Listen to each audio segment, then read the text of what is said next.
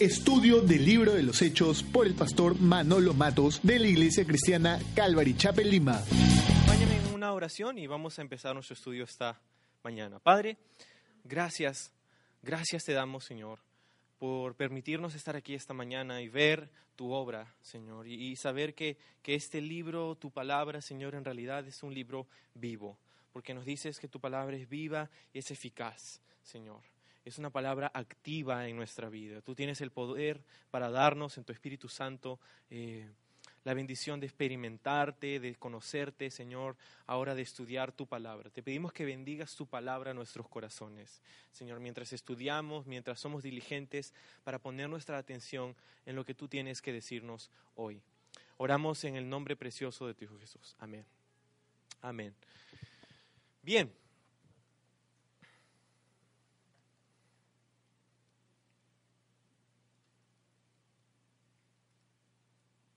Después de haber estado en cautividad, ha estado preso, el apóstol Pablo ha estado yendo de lugar en lugar, ha, pasado cosas difíciles, ha estado en un naufragio, ha ido de sitio en sitio, guiado aparentemente por las circunstancias, los problemas, las dificultades y las tormentas. Pero en medio de todo eso, Dios había hablado con Pablo y le había dicho, es necesario que tú llegues a Roma para que comparezcas, para que testifiques ante César, ante las personas que están allí. Yo quiero usarte, le diría el Señor a Pablo, como un instrumento. Y en medio de las dificultades, Pablo se aferraba a una promesa que Dios le había dado de que Dios quería que Pablo llegue a Roma.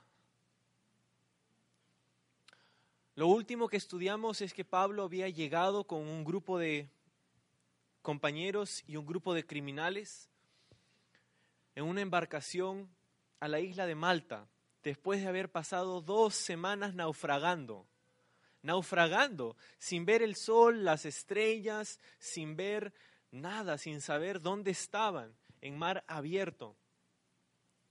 Llegan a la isla de Malta y se dan cuenta de que había mucho por hacer allí. Tres meses, dice la escritura, que se quedaron allí, se quedaron para esperar a que pase el invierno. Recuerda que durante ese tiempo, y la razón de su naufragio, es que la navegación es imposible por las condiciones del clima. Esperaron en Malta entonces a que termine el invierno y cuando termina el invierno comienzan nuevamente a moverse, comienzan nuevamente a dirigirse en el rumbo en el que Dios quería que se moviese. Y no es que había un nuevo rumbo, no había una nueva dirección, era simplemente movimiento hacia el rumbo que Dios tenía para ellos. Y encontramos aquí al final del libro de los Hechos que Pablo finalmente está en Roma. El versículo 16 del capítulo 18 nos dice, cuando llegamos a Roma, ah, Roma, dulce Roma.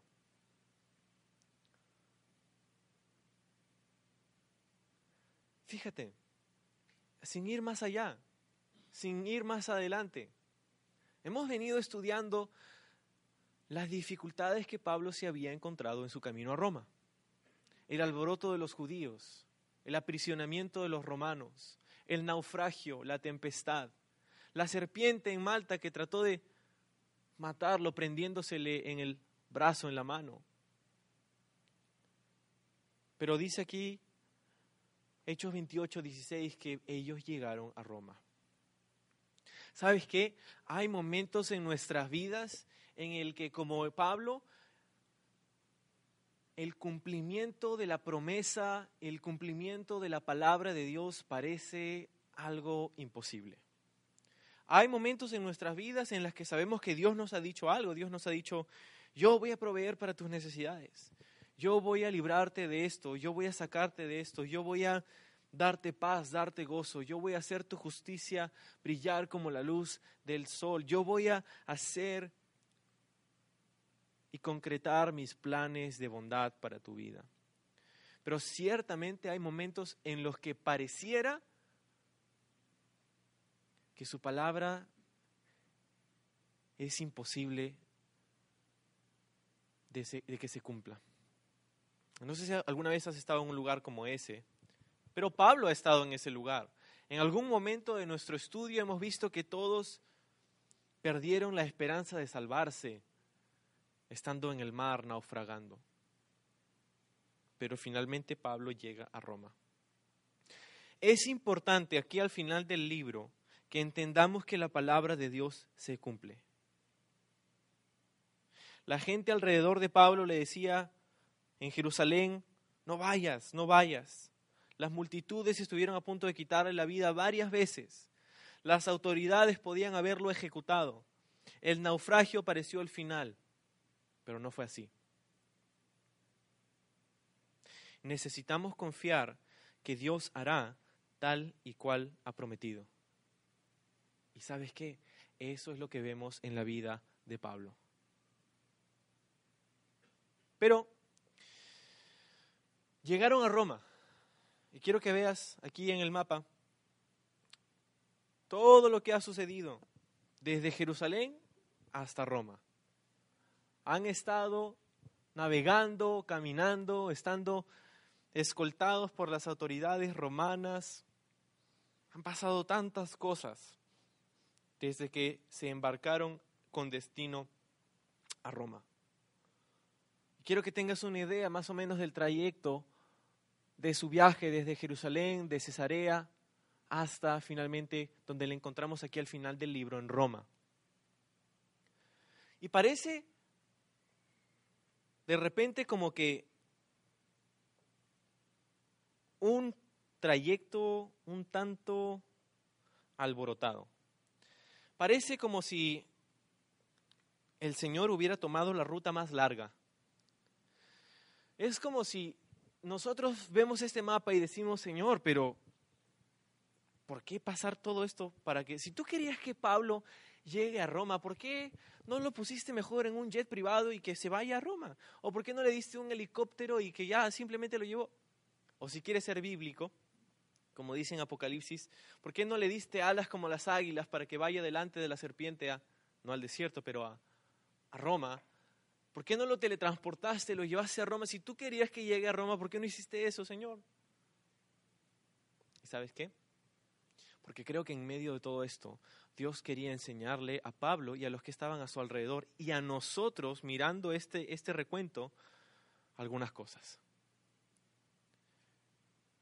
Quería enseñarnos, en primera instancia, que Dios es soberano incluso en nuestra dificultad. Dios es soberano incluso en nuestra dificultad.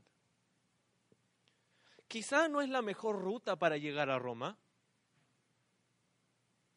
pero era la ruta que Dios había escogido. Fíjate, Dios tenía un destino para Pablo, pero también tenía un trayecto, también tenía una forma como llegar a ese destino. Y en tu vida y en la mía, Dios tiene un destino para nosotros que en última instancia es el cielo. Pero también tiene una manera en la que quiere que lleguemos. Quiero decirte que esto nos enseña algunas cosas acerca de nuestra trayectoria hacia el cielo. Porque este viaje implicó muchas cosas para Pablo. ¿Quieres saber cuáles? Implicó sufrimiento implicó pérdida, implicó oposición, implicó dificultad. Y nosotros decimos, ¿por qué? Pues porque Dios quería enseñarle a Pablo que Él es soberano. Pero no solamente eso, sino que Número dos, también quería enseñarle a Pablo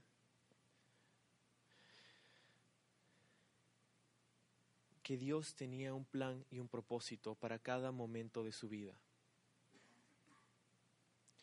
Porque no solamente implicó pérdida, sufrimiento, oposición, tormenta, no solamente implicó todo esto, implicó también, una vez que llegaron a Malta, implicó ministerio, implicó servicio, implicó el entregarse a Dios como sacrificio vivo para ministrar las necesidades de alguien más.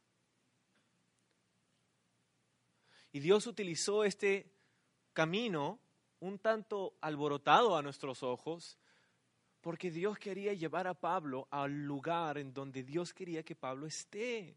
Un lugar que Pablo de repente jamás hubiera visitado si es que Dios no lo traía de esta manera. ¿Y qué nos dice eso a nosotros? Pues nos dice que Dios, así como con Pablo, tiene control y es soberano a pesar de nuestra dificultad. ¿En qué dificultad te encuentras? Familiar, emocional, económica, laboral, etcétera. ¿Sabes que Dios tiene un plan para tu vida? ¿Sabes que Dios tiene control de lo que está sucediendo en tu vida? ¿Y sabes que Dios en ese plan, a pesar de que implica sufrimiento, pérdida y dificultad y etcétera, ¿sabes que Dios va a permitir esas cosas en nuestra vida de vez en vez, de cuando en cuando. ¿Por qué? No porque Dios quiere que suframos, pero porque Dios quiere que crezcamos. Dios quiere que entendamos que Él es Dios y nosotros no. Pero en una tercera aplicación, dijimos la semana pasada, mira a tu alrededor. ¿Por qué? Porque sabes que Pablo, a pesar de todo lo difícil que había pasado en este trayecto, en este curso hacia Roma, había encontrado que habían personas a las cuales Dios amaba tanto que quería alcanzarles a través de su vida. Y déjame sugerirte que en tu esfera de influencia, que donde tú estás, en tu entorno, en tu alrededor, hay personas a quienes Dios ama tanto que quiere alcanzar a través de ti. Pablo jamás imaginaría que él estaría predicando a los aborígenes de Malta, a los bárbaros, como se les dice. Ahora, cuando digo esto, no tengas en mente una civilización ignorante ni cavernícola, no, no. Estas simplemente eran personas comunes y corrientes, pero personas comunes y corrientes que tenían una gran necesidad. ¿Sabes todo lo que hizo Dios a través de esos tres meses en Malta? Dios sanó las enfermedades de muchos en esa isla. Dios usó a Pablo para compartir un mensaje, el mensaje del Evangelio. Dios hizo una gran obra a través de este momento de dificultad. Y me atrevo a decir que Dios quiere hacer lo mismo en tu vida y en la mía. Pero, a pesar de que Dios va a cumplir su palabra, a pesar de que Dios va a hacer realidad sus promesas en nuestra vida, hay veces en las que creer eso hay veces en las que nuestra fe en Dios, nuestra confianza en su palabra y en sus promesas va a llevarnos al conflicto. ¿Cómo así? Pues es lo que dijo Jesús acerca del mensaje que él había venido a predicar. Él dijo, yo no he venido para traer paz. De hecho, dijo Jesús, he venido para traer espada he venido para causar división. Ahora, ¿está diciendo Manolo que lo que Jesús dijo es que el mensaje del Evangelio es un mensaje de división? ¿Es un mensaje de odio? No, al contrario, es un mensaje de unión, es un mensaje de amor. Pero quiero explicarte y quiero que pienses conmigo en esto. El mensaje no es un mensaje de división, pero el mensaje va a generar división. ¿Por qué? porque siempre van a haber aquellos que creen y aquellos que no creen. Y cuando te encuentras con alguien que no cree, no piensa, no siente, no tiene la misma fe que tú, vas a verte en conflicto, en el que tú confiar en las promesas de Dios, y manifestar y declarar su consejo va a llevarte a tener conflicto. Y no estamos hablando de un conflicto armado, ¿verdad? No estamos hablando de que vamos y nos armamos y... No, no, no, no es nada de eso. No es un conflicto armado, es un conflicto que viene naturalmente, como Jesús lo explicó.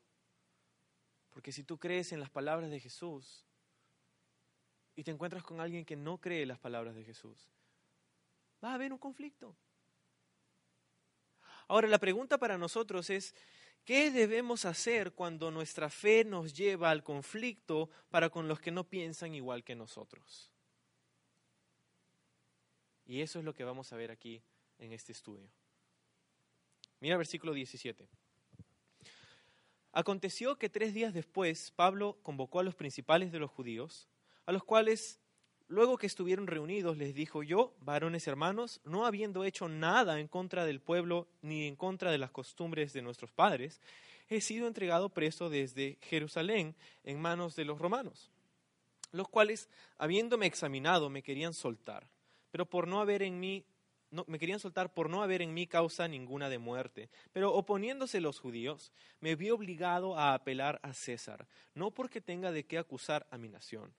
Así que por esta causa os he llamado para veros y hablaros, porque por la esperanza de Israel estoy sujeto con esta cadena. ¿Qué debemos hacer cuando nuestra fe nos lleva al conflicto para con los que no creen igual que nosotros? Pues yo creo que número uno, así como Pablo en esta sección, necesitamos, la primera de tres, si te gusta tomar notas, es examina tu motivación. Examina tu motivación para el conflicto. Muchas veces cuando estamos con una persona compartiendo acerca de nuestra fe, lo que está en nuestra mente no es ganar a veces a esa persona, sino es ganarle a esa persona. A veces lo que está en nuestra mente cuando compartimos nuestra fe es tener la última palabra, es ganar el argumento, es ganar el debate, es tener la medalla al, más al mejor intelecto. No. A veces entramos en cuestiones, en debates con algunas personas por cuestiones de la fe y déjame decirte, necesitamos examinar nuestro corazón. En segunda de Timoteo, capítulo 2, versículo 22 en adelante. Dice, huye también de las pasiones juveniles y sigue la justicia, la fe el amor y la paz con los que de corazón limpio invocan al Señor. Pero desecha las cuestiones necias e insensatas, sabiendo que engendran contiendas. Porque el siervo del Señor, fíjate, versículo 24, segunda de Timoteo 2, el siervo del Señor no debe ser contencioso, sino amable para con todos, apto para enseñar, sufrido, que con mansedumbre corrija a los que se oponen, por si quizá Dios les conceda que se arrepientan para conocer la verdad y escapen del lazo del diablo en el que están cautivos a voluntad de Él.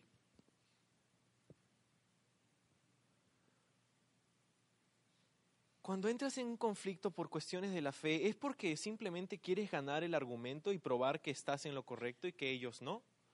¿O es que en verdad te interesa te preocupa su vida? Pablo, en nuestra historia, aquí en Hechos 28, diría que quería convocar a los judíos. Mira, no pasaron ni tres días y él quiso convocar a los judíos para conversar con ellos. Vemos un sentido de urgencia, pero Pablo diría tan claramente delante de ellos que su motivación no era acusarles delante de las autoridades romanas. Fíjate, Pablo no estaba allí para presentar una contrademanda contra los judíos que trataron de matarlo. Pablo estaba allí para predicar el mensaje del Evangelio. Y fíjate, comienza diciendo Pablo, yo, varones hermanos, en el versículo 17. ¿Varones hermanos? Lo que Pablo está haciendo es que se está identificando con los judíos. Pablo está diciendo, mira, yo no he cambiado mi religión, pero he encontrado una relación.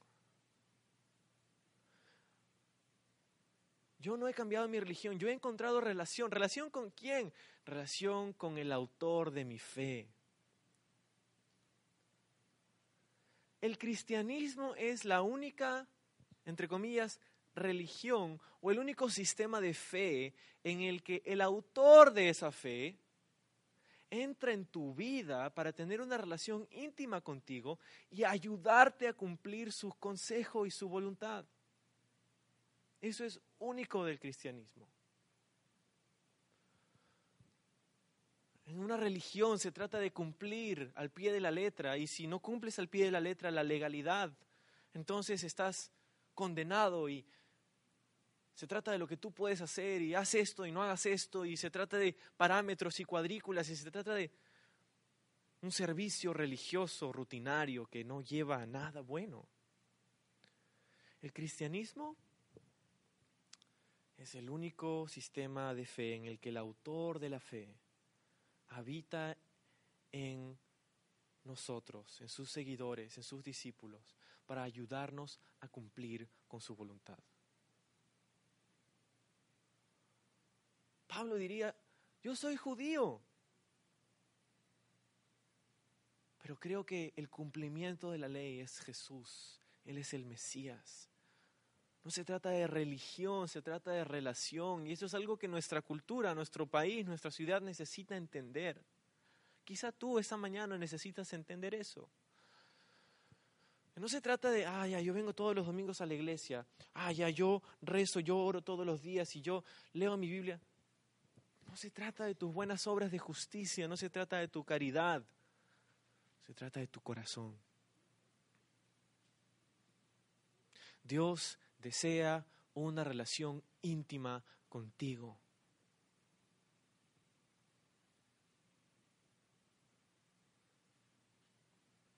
Dios desea una relación íntima con nosotros. Pablo tenía esta relación y es el fruto de esta relación lo que estamos viendo aquí.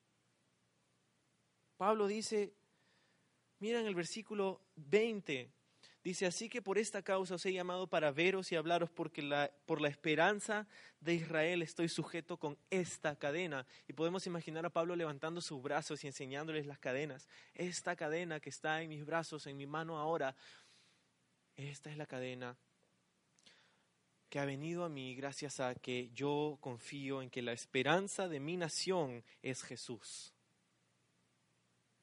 ¿Te das cuenta? Pablo no estaba allí por lo que él podía ganar de Jesús. Pablo estaba allí porque conocía que Jesús era la esperanza de toda su nación. Iglesia, Jesús es la esperanza de Israel, pero Jesús es la esperanza también de cualquier nación que se humilla ante Él. Jesús es la esperanza de cualquier grupo de personas, de cualquier individuo que reconoce su pecado, se humilla delante de Él, que obedece sus principios. Cuando caminamos en eso, vamos a ser bendecidos por Dios. Pero así como decimos que la esperanza de nuestra nación es Jesús, podemos decir que la perdición de cualquier nación es apartarse de Jesús. Porque así, que, así como cualquier nación que se humilla, se somete y obedece a Jesús, así como cualquier nación que hace eso y será bendecida por Dios, también cualquier nación que se aparta de Dios, que alardea de su pecado y que aborrece el consejo de Dios, eventualmente va a sufrir las consecuencias de su rebelión. Déjame ilustrar esto como lo he hecho antes, pero quiero recordarte que Dios no llama al pecado pecado porque porque le da la gana. Dios llama al pecado pecado porque es malo para nosotros. Dios no nos prohíbe el pecado porque quiere restringir nuestro placer. Dios prohíbe el pecado porque sabe que nos va a destruir. Es como cualquier padre aquí o madre aquí. Si tú tienes un hijo o hijos, cuando eran pequeños y solo por poner un ejemplo, imaginemos que en tu cocina hay este horno caliente y estás cocinando algo. Y tu pequeño está entrando a la cocina y tú le dices, no entres a la cocina, ni te acerques al horno, ni tampoco lo toques, porque sabes, si lo tocas te vas a quemar y te va a doler. Ahora tú estás siendo un mal padre porque estás restringiendo a tu hijo de que entre en la cocina donde hay galletas deliciosas para él.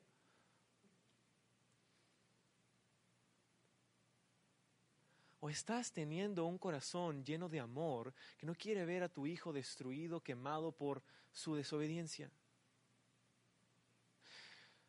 Pero sin embargo nuestra sociedad y nuestra cultura está empeñada en ser ese niño pequeño volteando a su padre, a nuestro creador, diciendo, ¿quién eres tú para prohibirme tocar la cocina?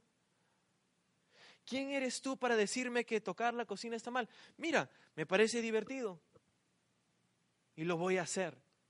Y nuestra sociedad está identificada con este niño que va corriendo en rebelión a su padre, poniendo las manos en el horno. ¿Y qué crees que pasa? El niño dice, oh, qué rico, mira el horno, mira. Inmediatamente va a ver sus manos y va a comenzar a llorar y a sufrir la consecuencia de su desobediencia. Esto a grande escala es lo que sucede con cualquier individuo y hasta con cualquier nación que hace lo mismo para con Dios.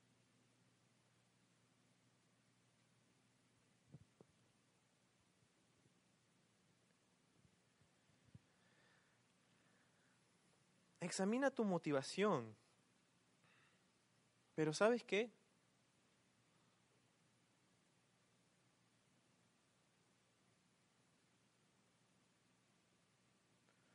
No dejes de compartir el mensaje. Porque Pablo les dice, estoy sujeto a esta cadena por la esperanza de Israel, que es Jesús.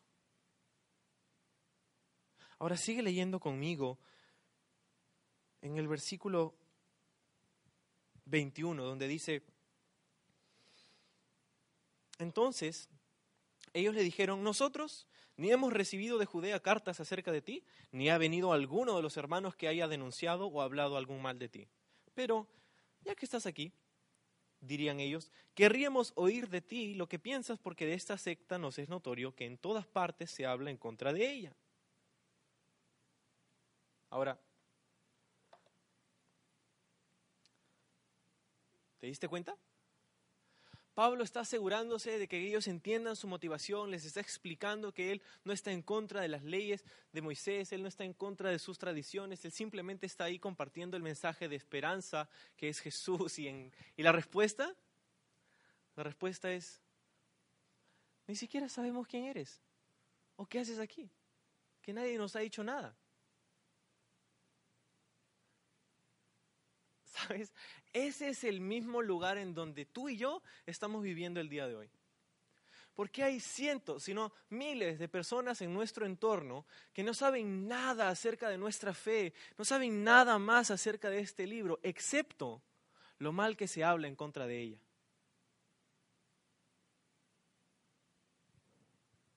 Y te encuentras con personas que dicen, la Biblia, ah, la Biblia es un libro que está lleno de errores. ¿Has leído la Biblia? No, pero está lleno de errores. O te encuentras con personas que dicen, ah, los cristianos, los cristianos son un grupo de, raros. He escuchado que, mira, se hablan mal y mira que, vienen, que están ahí en su... que, es extraño, que... Pero no saben nada acerca de nuestra fe. Y rechazan algo que no conocen. Ahora, no conocen, eso significa que si no conocen, van a suceder una de dos cosas. O van a quedarse en la tiniebla, en su conocimiento acerca de nuestra fe y nuestra esperanza, o alguien le va a decir. Ahora mi pregunta para ustedes es, ¿les vas a decir? ¿O vas a permitir que se queden en su oscuridad, en su falta de conocimiento. ¿Quién les va a contar si no conocen? Es la misma pregunta que Pablo se hacía en el libro de Romanos. ¿Quién les predicará? ¿Cómo escucharán? ¿Cómo serán salvos si nadie les predica? ¿Cómo les predican si nadie va? ¿Cómo irán si nadie los envía?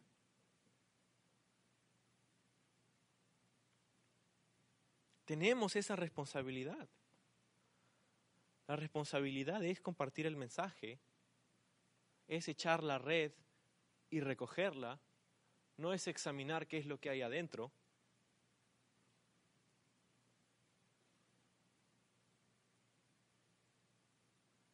Pablo examina tanto su motivación que al final del versículo 20 que hemos leído hace un momento, él dice, quiero veros y hablaros. Pablo les está mostrando de que esto no se trata de un frío argumento teológico, se trata de Dios alcanzando a su pueblo, deseando ser su Dios y Salvador. Pablo les está diciendo, esto no se trata de ideas, conceptos, se trata de que Dios te ama tanto que ha enviado a su Hijo para ser nuestro Salvador, para guiarnos lejos de la condena de nuestro pecado, habiendo pagado nuestro precio en la cruz, el precio que nosotros necesitábamos pagar por nuestro pecado.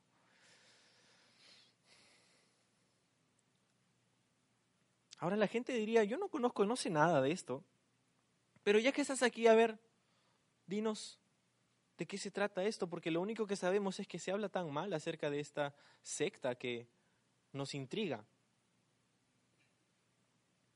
Ahora, una pregunta para, para, mí personalmente era, ¿dónde estaban sus acusadores? Recuerda, Pablo está delante de César para defender su caso en contra de los judíos que lo acusaron y por eso estaba en cautividad. ¿Dónde están sus acusadores ahora que Pablo está en Roma delante de César?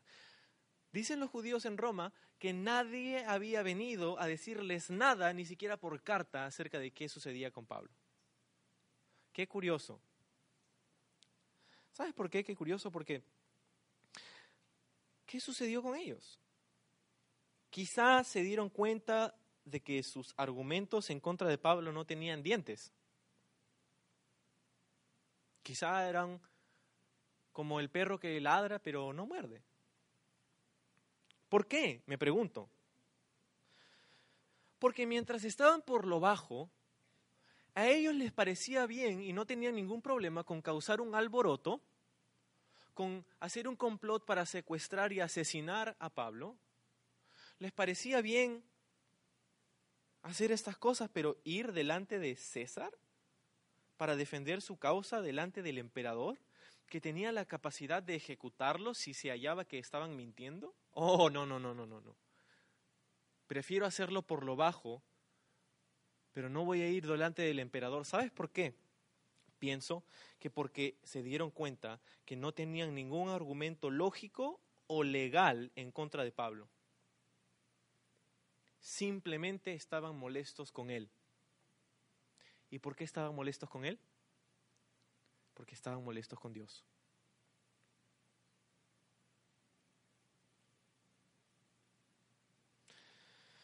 Fíjate, ellos, la gente, necesita sentir tu preocupación. Necesita darse cuenta, ver, observar que le importas. No que solamente estás tratando de ganar un argumento teológico. Es este lugar donde se encuentran, como decía, miles de personas que no saben nada acerca de nuestra fe, excepto lo malo que se habla en contra de ella. Pero ¿cómo les vas a compartir? ¿Cómo les vas a hablar?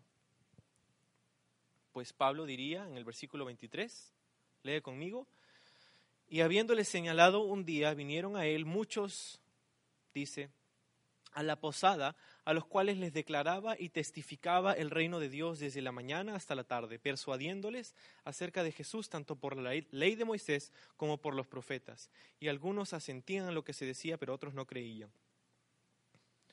¿Viste? Pablo dice que les declaraba y testificaba el reino de Dios. Esto es una excelente mezcla. Porque Pablo les declaraba, en otras palabras, les predicaba, les compartía, les hablaba, les enseñaba acerca de su fe. Pero acerca, dice, del reino de Dios. ¿El reino de Dios?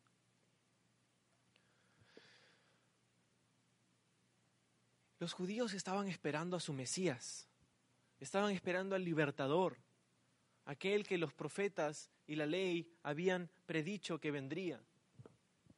Pero los judíos se habían equivocado en tanto que pensaron que su libertador sería un libertador político. Cuando la Biblia claramente diría que este libertador sería un libertador espiritual. Un libertador que quebrantaría las cadenas no de la opresión de Roma, pero de la opresión de Satanás. Y que Jesús instauraría su reino físico en la tierra, pero no sin antes instaurar su reino espiritual en nuestros corazones. Y eso es lo que Jesús tuvo que hacer en su primera venida. No vino para reinar físicamente, vino para reinar espiritualmente en nuestros corazones. Ahora su reino físico va a venir, va a suceder en su segunda venida, donde vendrá y pondrá sus pies en esta tierra, en el monte de los olivos, y, pondrá su trono físicamente allí, su segunda venida. Pero en su primera venida necesitaba hacer algo mucho más importante, establecer su reino en nuestros corazones. Y eso es lo que Pablo les declararía, les enseñaría, pero la mezcla no solamente es que les declaraba, sino que también dice les testificaba. Pablo no solamente estaba compartiendo con ellos sus ideas, Pablo, Pablo estaba compartiendo su experiencia, su vivencia, su testimonio. Pablo no era de las personas que decían, ok, escuchen esto y hagan como yo digo. No, Pablo era una de las personas que diría en 1 Corintios 11.1, imitadme a mí así como yo imito a Cristo. Pablo no estaba compartiendo solamente palabras y, y, conceptos teológicos, Pablo estaba compartiéndoles eso más su testimonio, diciendo, esto es real en mi vida, esto es real en la vida de cualquier persona que se da cuenta de esto, que la palabra de Dios es real, es verdad. No solamente era lo que Pablo creía, era lo que Pablo vivía. No son solo buenas ideas, es como Jesús ha cambiado mi vida. Y luego dice que les persuadía, dice, persuadiéndoles acerca de Jesús en el versículo 23 al final les persuadía acerca de Jesús tanto por la ley de Moisés como los profetas. Pablo era un buen pescador de hombres. Pablo no solamente echaba la carnada y la dejaba tirada allí. No, Pablo echaba la carnada, pero también recogía la red. Pablo les decía, esta es la verdad, ¿crees en esto? Pablo les persuadía. Ahora, eso no se trata de una manipulación que Pablo estaba haciendo, voy a persuadirles para hacer. No. Esto se trata de una persuasión que es correcta. ¿Por qué? Porque el mensaje es correcto. Porque dos personas pueden estar una muy equivocada y una muy en lo correcto al tratar de persuadir a alguien. Tú puedes estar muy equivocado tratando de persuadir a alguien cuando el motivo de tu persuasión es un mensaje equivocado. Pero si tienes la verdad de tu lado, entonces no solamente es correcto, es necesario que trates de persuadir a aquellos que no conocen la verdad. Déjame ilustrarlo. Imagínate que aquí en el escenario hay un hueco y este hueco llega hasta el fondo de la tierra. Yo estoy aquí caminando. Estoy caminando y, ¿sabes? Yo no creo que haya un hueco. Y yo camino nomás. Pero tú has visto el hueco y tú sabes que ese hueco es un peligro. Tú sabes que si yo caigo en ese hueco, No hay vuelta atrás, no hay salida. Y estoy caminando y estoy a punto de dar el paso. Y tú lo que haces es pararme y decirme, Manolo, espera, espera un momento. Quiero decirte, quiero explicarte que el hueco tiene un diámetro de 30 centímetros y la ley de la gravedad dice que si tú... Yo no necesito que me expliques la ley de la gravedad. Yo necesito que me saques de ese peligro. Yo cuestionaría tu amor si es que yo estoy caminando en dirección al hueco, que tú sabes que existe, y lo único que haces es, ya se dará cuenta, alguien le dirá, si en verdad me amas, ¿no harías todo lo necesario para persuadirme de no caer en ese hueco? Si me amas, claro que sí. Eso es exactamente lo que sucede con el pecado. La gente está caminando y dice, hueco, ¿qué? yo no quiero ningún fondo de la tierra, por favor, mira está el piso ahí. Pero tú y yo sabemos que existe. Y que no importa cuánto lo niegue esa persona, no va a ser menos real lo real.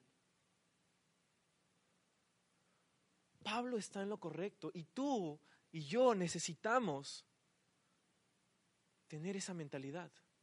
Porque hoy día Hoy día vivimos en una cultura en el que ser políticamente correcto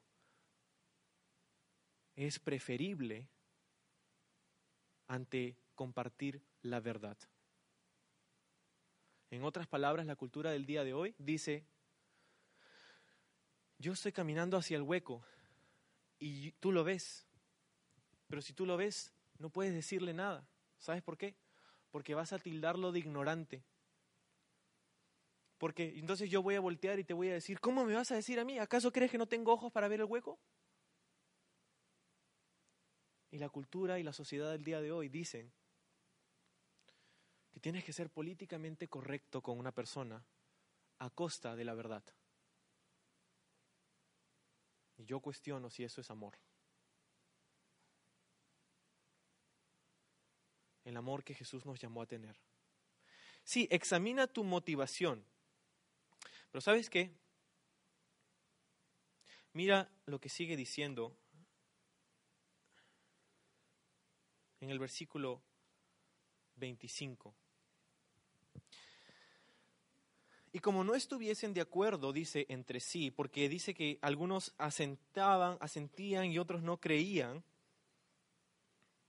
dice, al retirarse, Pablo les dijo esta palabra, versículo 25, la mitad, dice, bien habló el Espíritu Santo por medio del profeta Isaías a nuestros padres, diciendo, ve a este pueblo y diles, de oído oiréis y no me entenderéis, y viendo veréis y no percibiréis, porque, con, porque el corazón de este pueblo se ha engrosado y los oídos oyeron pesadamente y sus ojos se han cerrado para que no vean con los ojos y oigan con los oídos y entiendan de corazón y se conviertan y yo los sane.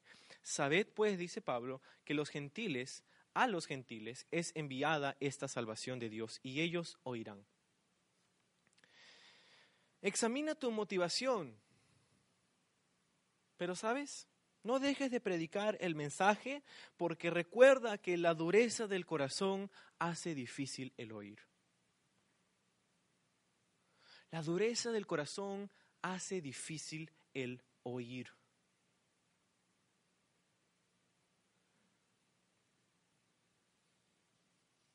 La razón por la que la gente no cree en Dios no es por falta de evidencia. El problema, y Pablo se daría cuenta, no es la falta de evidencia,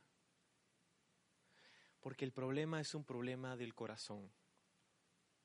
Todos tenemos la misma evidencia, pero ¿cómo ves esa evidencia? ¿A través de la lupa de la autoridad de la palabra de Dios? ¿O a través de tus deseos engañosos y de tu propio corazón? Acompáñame a Romanos capítulo 1 hablando acerca de la verdad en esta misma página, una página más adelante.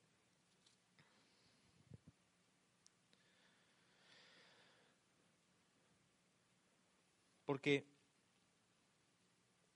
dice el versículo 20 de Romanos 1, lee conmigo, porque las cosas invisibles de Él, de Dios, su eterno poder y su deidad, se hacen claramente visibles, dice, desde la creación del mundo, siendo entendidas por medio de las cosas hechas, de modo que no tienen excusa. Pues habiendo conocido a Dios, no le glorificaron como Dios, ni le dieron gracias, sino que se envanecieron en sus razonamientos y su necio corazón fue entenebrecido. Profesando ser sabios, dice Pablo, se hicieron necios y cambiaron la gloria del Dios incorruptible en semejanza de imagen de hombre corruptible, de aves y de cuadrúpedos y de reptiles, por lo cual también Dios los entregó a la inmundicia en las concupiscencias de sus corazones, de modo que deshonraron entre sí sus propios cuerpos, ya que cambiaron la verdad de Dios por la mentira, honrando y dando culto a las criaturas antes que al Creador, el cual es bendito por los siglos. Amén. Por esto, Dios los entregó a pasiones vergonzosas, pues aún sus mujeres cambiaron el uso natural por el que es contra naturaleza y de igual modo, también los hombres, dejando el uso natural de la mujer, se encendieron en su lascivia unos con otros, cometiendo hechos vergonzosos hombres con hombres y recibiendo en sí mismos la retribución debida a su extravío.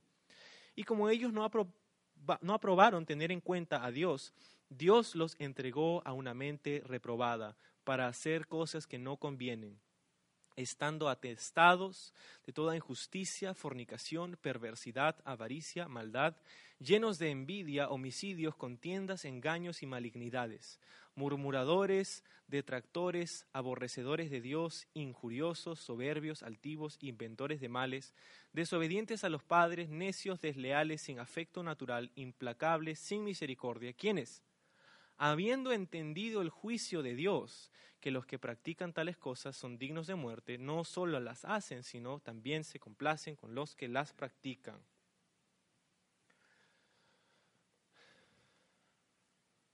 Pablo, Pablo diría,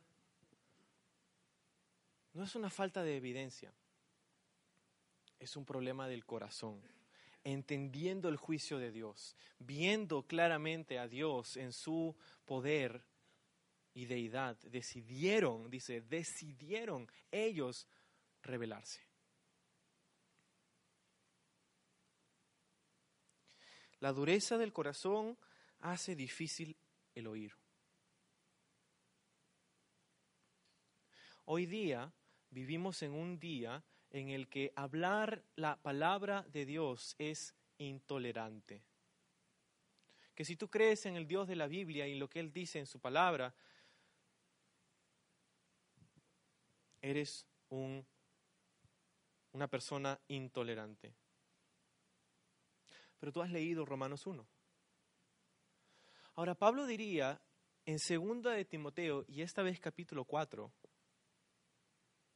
que el día llegaría en el que la gente simplemente no va a soportar la sana doctrina. Segunda de Timoteo 4, versículo 2. Dice, te encarezco, en el versículo 1, y el versículo 2 dice, que prediques la palabra que instes a tiempo, fuera de tiempo, redarguye, reprende, exhorta con toda paciencia y doctrina, porque, mira el versículo 3, vendrá tiempo cuando no sufrirán la sana doctrina, en otras palabras, no soportarán la sana doctrina, sino que teniendo comezón de oír, amontonarán maestros conforme a sus propias concupiscencias, y apartarán de la verdad el oído y se volverán a las fábulas. Pero tú, sé sobrio en todo soporta las aflicciones, haz obra de evangelista, cumple tu ministerio. Pablo, no sé si Dios te dio una visión de nuestra sociedad del día de hoy. Y no sé si lo que estabas escribiendo era tan relevante como para ellos como lo es para nosotros hoy día. Si alguna vez alguien te dijo la Biblia no es relevante para el día de hoy, pues hoy día hemos deshecho ese mito. Porque, ¿sabes? El tiempo puede pasar y la cultura puede cambiar, pero el corazón del hombre sigue siendo el mismo. Y claramente encontramos que Pablo diría en los últimos días, en esos días, en esos días estamos viviendo nosotros. En donde, como diría Isaías 5:20, hay de aquel que llama a lo malo bueno y lo bueno malo. Hoy día vivimos en un día en el que levantamos nuestro puño delante de Dios como nación, diciéndole, ¿quién eres tú para definir los conceptos que nos rigen como sociedad? ¿Quién eres tú? Ah, ¿Tu creador?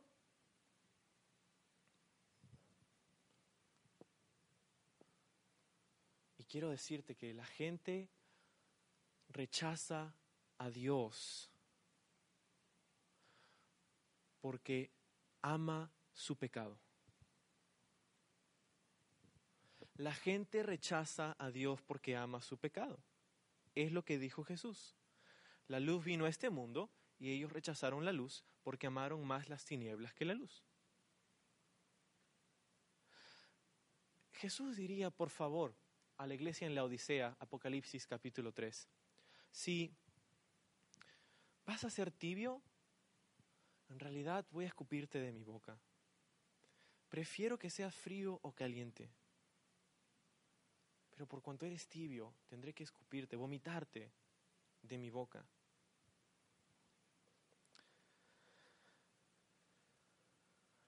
Si vas a rechazar a Dios, por lo menos sé honesto contigo mismo y di, estoy rechazando a Dios porque amo más mi pecado.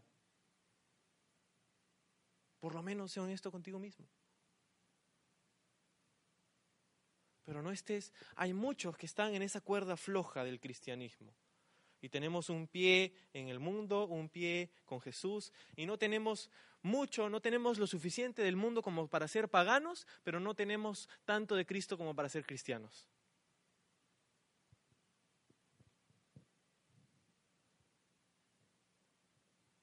No así los que creemos que Dios es un Dios de amor. No así los que creemos que Dios nos ama tanto que ha dado a su Hijo Jesús. ¿Sabes cuántas personas me encuentro que dicen, yo no puedo creer en un Dios que soporte la matanza y el genocidio y hay, santa, hay tanta sangre en la Biblia, yo no puedo creer en ese Dios? Sí, hay tanta sangre en la Biblia, pero ¿sabes qué? La sangre más preciosa que fue derramada fue la de su Hijo en una cruz por la sangre que fue derramada por el pecado.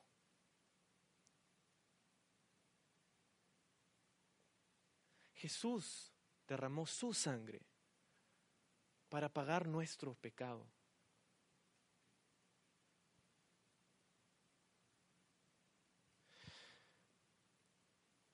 Pero ¿sabes qué?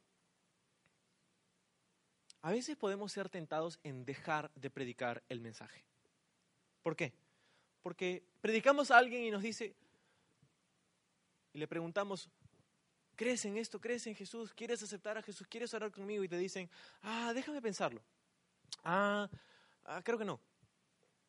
Y entonces le respondemos y le decimos, entonces déjame decirte que vas a quemarte en el infierno. Deja tu discurso de vas a quemarte en el infierno. Y más bien muéstrale amor a esa persona. ¿Qué hacemos cuando nuestra fe nos lleva al conflicto? Examina tu corazón, tu motivación. Recuerda que la dureza del corazón hace difícil el oír, pero ¿sabes qué?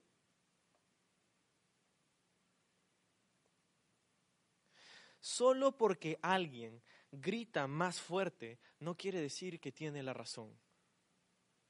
Lee conmigo el final del capítulo.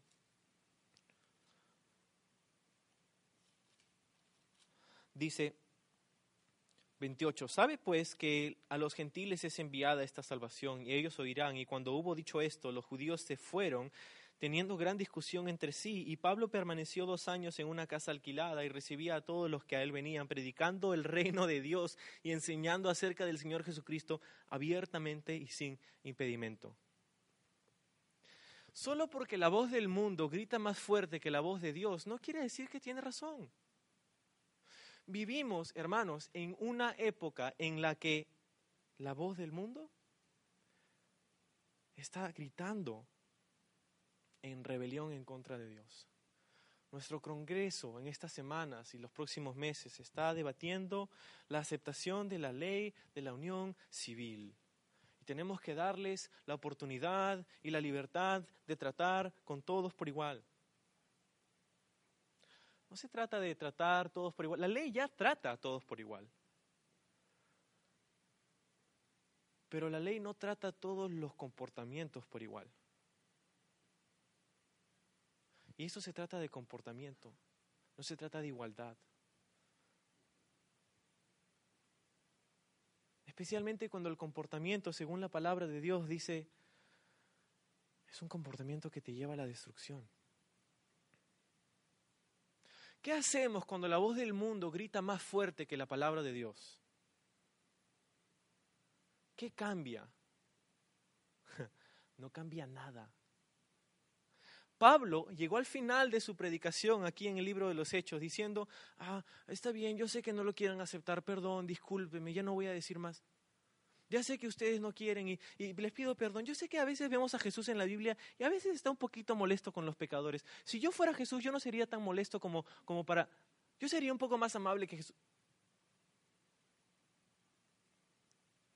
Acabas de leer Romanos 1 y acabas de leer 2 de Timoteo 4, donde se nos dice que en los últimos días la gente no soportará la sana doctrina. En otras palabras, estás sentado ahí escuchando esto y diciendo, ah, no puedo creer, he traído a un amigo en la iglesia y está hablando de estas cosas y me está avergonzando de lo que... ¿Te avergüenza lo que dice la palabra de Dios?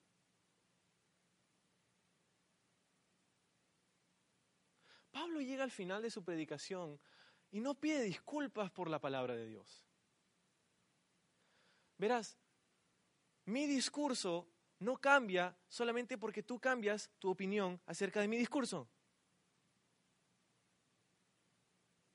Quiero que entiendas y, que sepas, no tenemos como cristianos la libertad de cambiar el mensaje.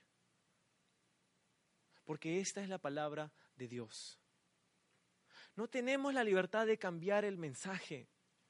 Pero la Biblia dice que llegarán momentos, y hemos llegado a esos momentos y esos tiempos en donde se levantarán personas, maestros, que tratarán de enseñar conforme a sus propias concupiscencias.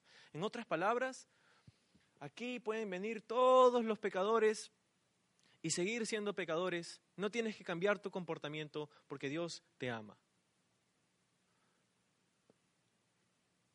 En otras palabras, me estás diciendo, te amo tanto que quiero que caigas en el hueco que va al fondo de la tierra.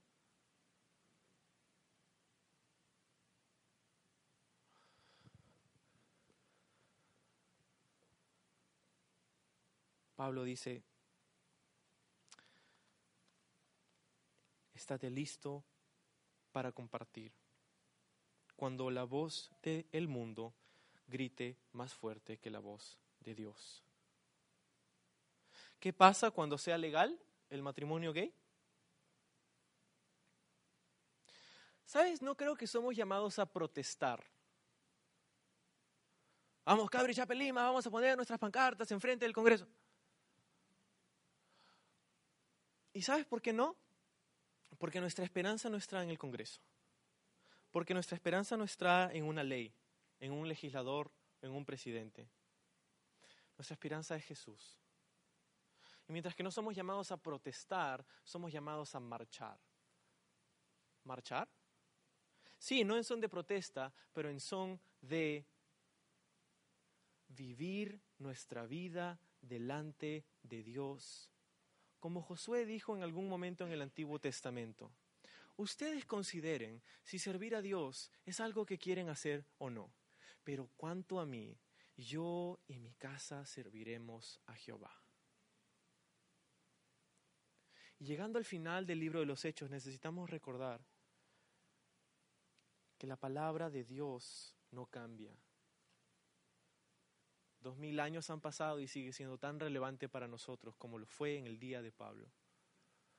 La opinión del mundo es tan oscilante. La opinión pública cambia de un día para otro, pero la opinión de Dios no cambia.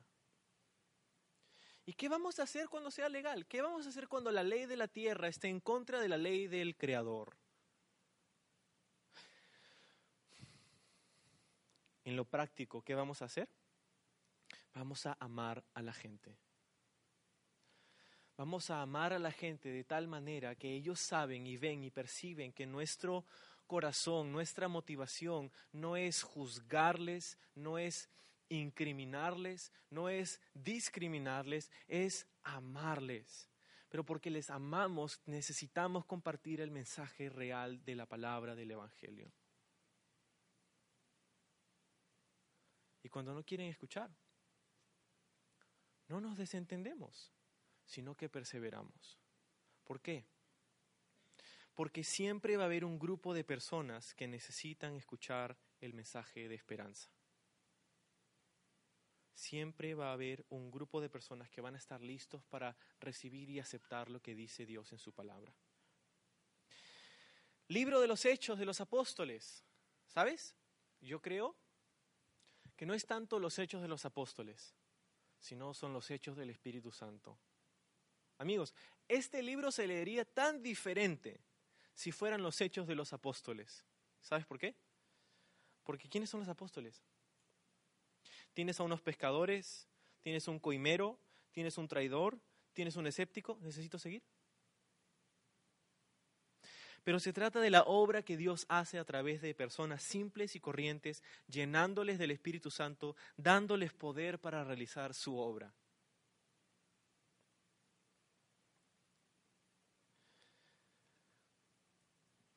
Pablo pasa dos años aquí en Roma.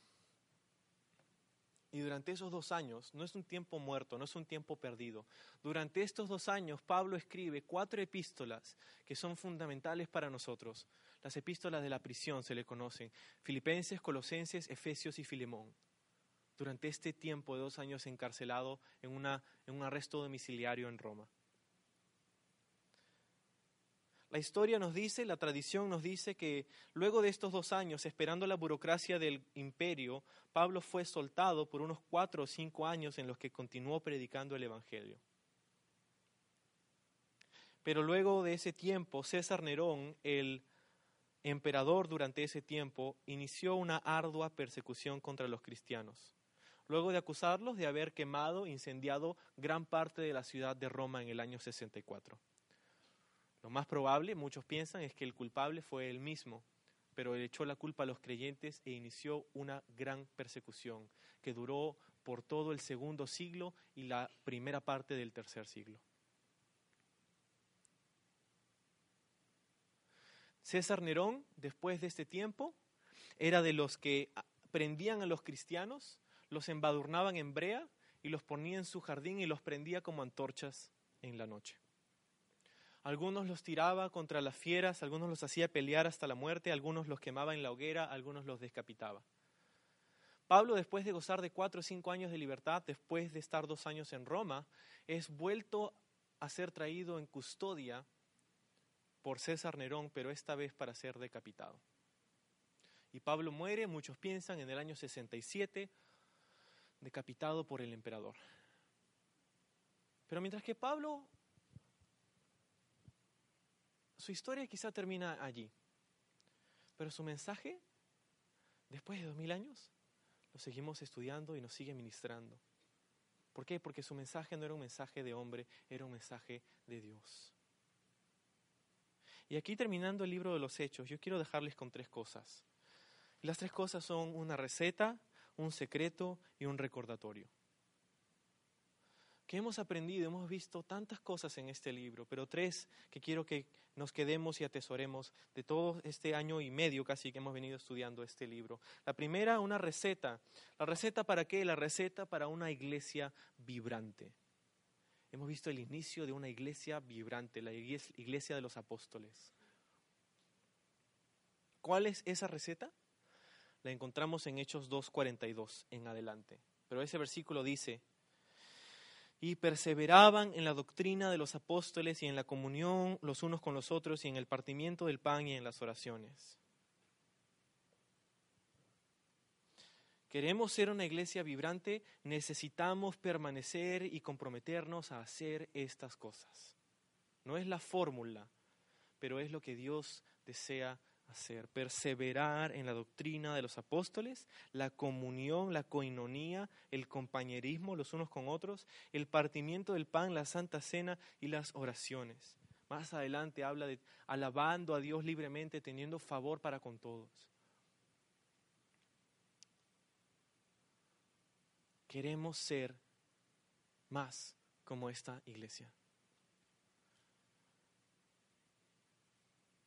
Y necesitamos tener eso en nuestra mente, pero necesitamos ponerlo por práctica. La receta para una iglesia vibrante. Lo segundo que quiero dejarles es el secreto. ¿Cuál es el secreto? El secreto en este libro es que Hechos 4.13 viene antes de Hechos 17.6.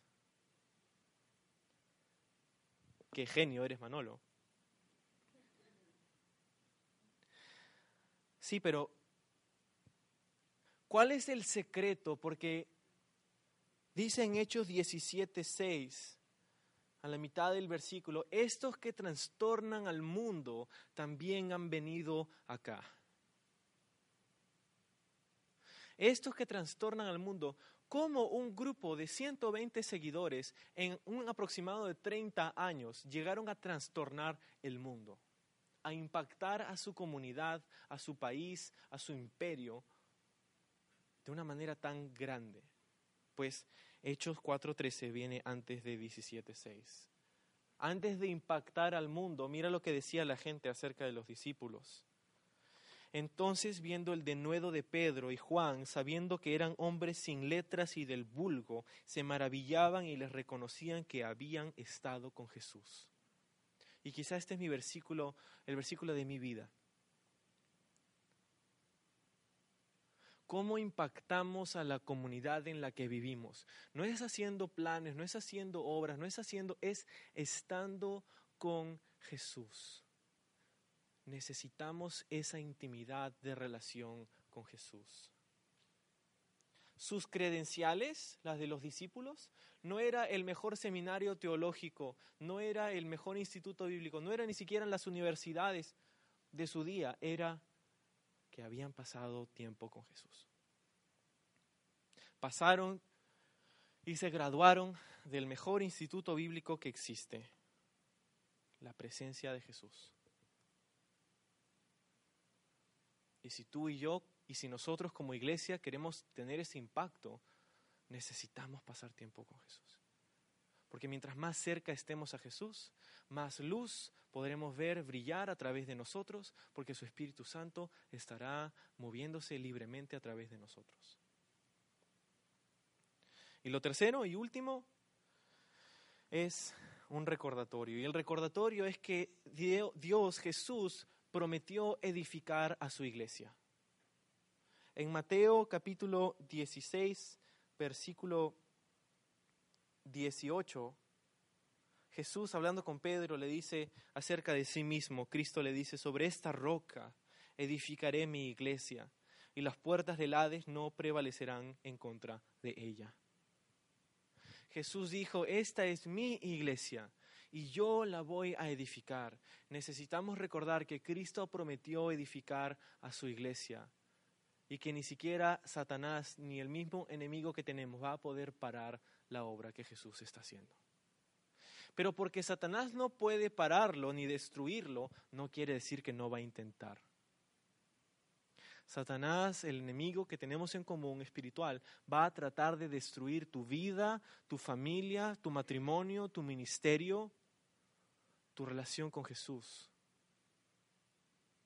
Pero recuerda que Satanás es un enemigo vencido. Y no tenemos razón para temer a un enemigo vencido.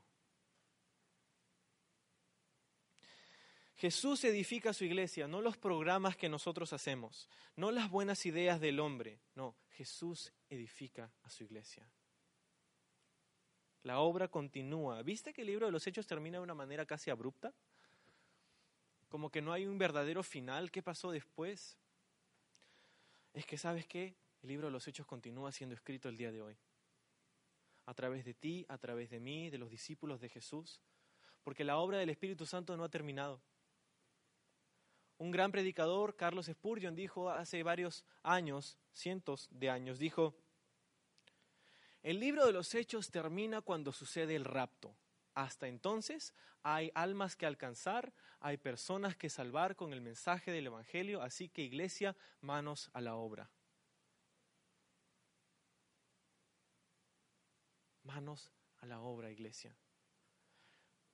Hemos aprendido lo suficiente a través de este libro como para ser esa iglesia que causa un impacto a su, comunidad. No para nuestra gloria, no para nuestro imperio, para la gloria de Dios y la expansión de su reino. Pero sabes qué, familia, depende de ti, individualmente de cada uno de nosotros. Depende de cuán serio te tomes tú caminar con Jesús. No estés más en la cuerda floja, por favor.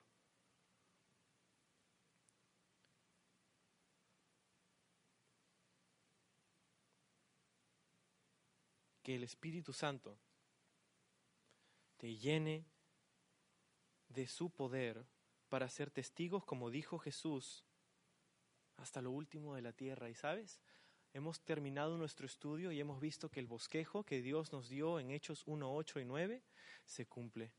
¿Por qué? Porque Jesús dijo que me serás testigos en Jerusalén, Judea, Samaria y hasta lo último de la tierra. Y es lo que estamos viendo aquí al culminar este libro.